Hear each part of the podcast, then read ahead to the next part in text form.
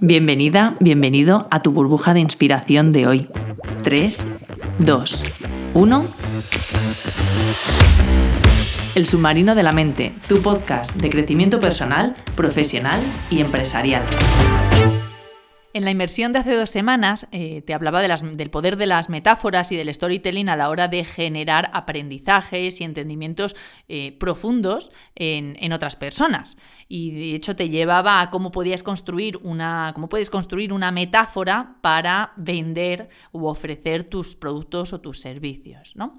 Entonces, yo creo que quizás todas las semanas o de vez en cuando voy a hacer una metáfora time, en la que te voy a contar una metáfora. Y las, las, las, uy, las mejores metáforas son las que proceden de nuestra vida, porque en realidad eh, en aquellos momentos hemos hecho nosotros aprendizajes eh, con los que otras personas eh, probablemente también vinculen y conecten y les lleve a hacer el aprendizaje que, para ellos, que ellos y ellas necesitan hacer, ¿no? Entonces yo hoy te voy a hablar de la única vez en mi vida en la que copié copié en un examen. y te estoy hablando de cuando yo tenía siete años. Y fue la única vez en mi vida, no he vuelto a hacerlo, porque las consecuencias que tuvo eh, fueron, fueron, mm, bueno, te las voy a contar.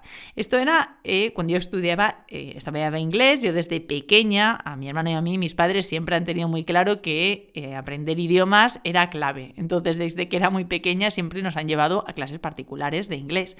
Y cuando tenía siete años, eh, en este punto en el que pues tuvimos acabó el curso y teníamos un examen de fin de curso y además examen de prueba de nivel porque acababa el curso tenías el examen para ver qué habías aprendido y luego para posicionarte para el año siguiente, en qué curso ibas a pasar.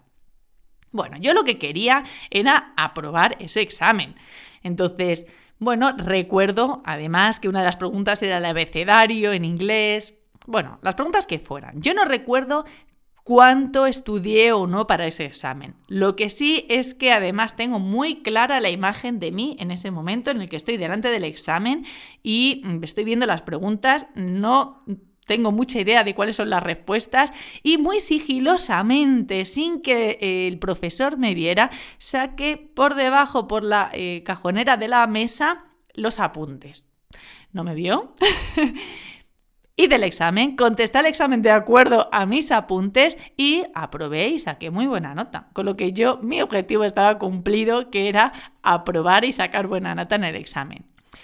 Pasó el verano y a la vuelta de verano pues comenzaban, retomábamos las clases, pero claro, retomábamos las clases de inglés de acuerdo a aquella prueba de nivel que hicimos antes en aquel examen y que yo había sacado tan buena nota. Con lo, cuando, con lo que cuando llegaron a mí, en lugar de ir seguir avanzando al siguiente curso, pues me mm, tenía muy buena nota, entonces dijeron que tenía que subir de nivel y me salté dos cursos. entonces, de repente, claro, ¿cómo iba a decir yo que había copiado en el examen? Yo no era consciente de que esto podía pasar. Entonces, de repente aparecí en una clase con gente que tenía dos niveles superiores a los míos, al mío. Pero no solo dos niveles superiores al mío. Es que, claro, yo aquel examen a lo mejor no lo hubiera ni aprobado. Entonces tenía muchos niveles. Y recuerdo, yo en aquel momento tenía que tener como 7, 8 años. Y recuerdo estar en clase, una clase llena de gente súper mayor, que a lo mejor tenían, pues no lo sé, a lo mejor tenían 10 o 11 años, pero yo les veía mayorcísimos, con un libro que, claro, yo venía de trabajar con libros que había español e inglés, es decir, tú veías las frases en inglés, pero el libro fundamentalmente también tenía la parte español. y llego a una clase llena de gente mayor, con un libro que solo está en inglés, el libro completo está en inglés, Starting Out, que se llamaba el libro, lo tengo, lo tengo eh, tan grabado, y con un profesor que solo hablaba en inglés. El profesor hablaba solo en inglés, los alumnos contestaban en inglés, los alumnos hablaban y mantenían conversaciones en inglés, lo que yo ahora sé que eran obviamente muy básicas, pero para mí era un mundo.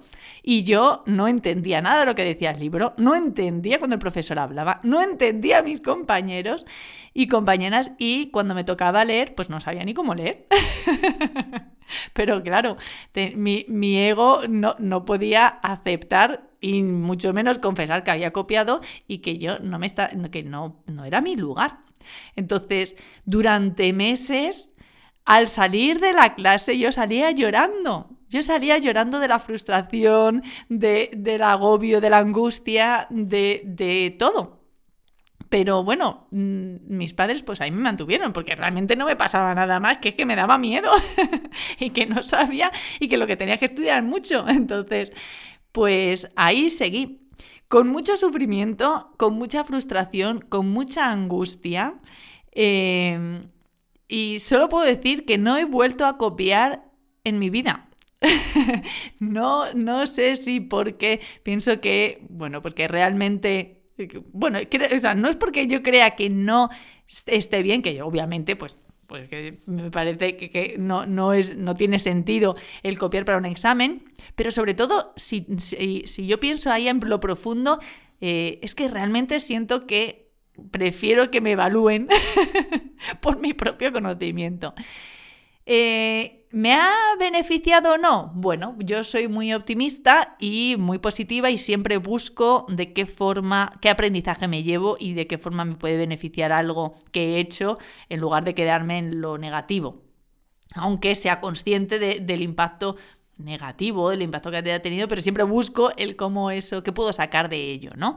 Entonces, eh, bueno, en la actualidad mm, vivo en inglés, trabajo en inglés, español, ambos, pero, pues pero tengo el inglés muy integrado. He vivido en países anglosajones durante años, he trabajado. Entonces, mm, ¿es gracias a aquello? Bueno, pues no lo sé. Em, mm, ¿Desarrollé recursos en aquel momento? Sí, seguro que sí. ¿Merecieron la pena todo el sufrimiento eh, y la angustia que yo pasé durante ese año, pues todavía lo tengo en una interrogación. ¿Podría haber mm, llegado al punto en el que estoy de otras formas? Y aunque hubiera estudiado esos dos años, pues probablemente.